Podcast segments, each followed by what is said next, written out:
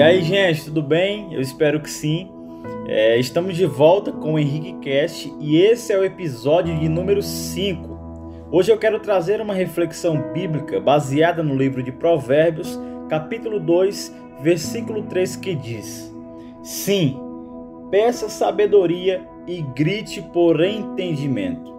O livro de Provérbios discorre sobre vários assuntos da nossa vida cotidiana, que trazem conselhos práticos para andarmos de forma sábia, prudente. Algo que me chama muita atenção é que o escritor desse livro é Salomão, que reinou em Israel por aproximadamente 40 anos.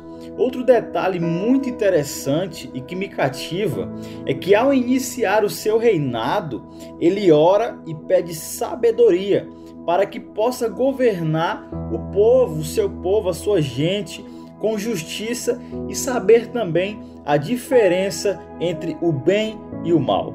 A sabedoria que foi concedida por Deus a esse grande rei, a esse grande monarca, muito conhecido por todos nós, fez com que ele compreendesse os caminhos retos e de justiça e também permitiu-nos aprender através dos seus ensinamentos que a sabedoria nos protege e nos livra de fazer o mal, nos dá uma vida longa e cheia de sucesso. A sabedoria torna a vida mais agradável e nos guia com segurança em tudo. Com a sabedoria, não nos atrapalhamos e nem tropeçamos durante a corrida aqui na terra. E Salomão também nos ensina que para ter sabedoria, preste atenção nisso que eu vou falar, é preciso primeiro pagar o seu preço. Ou seja, nós devemos usar aquilo que temos, os nossos recursos, para obter a sabedoria.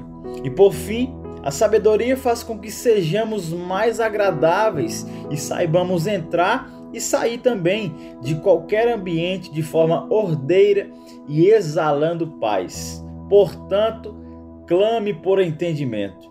Por Henrique Santos Alvarenga.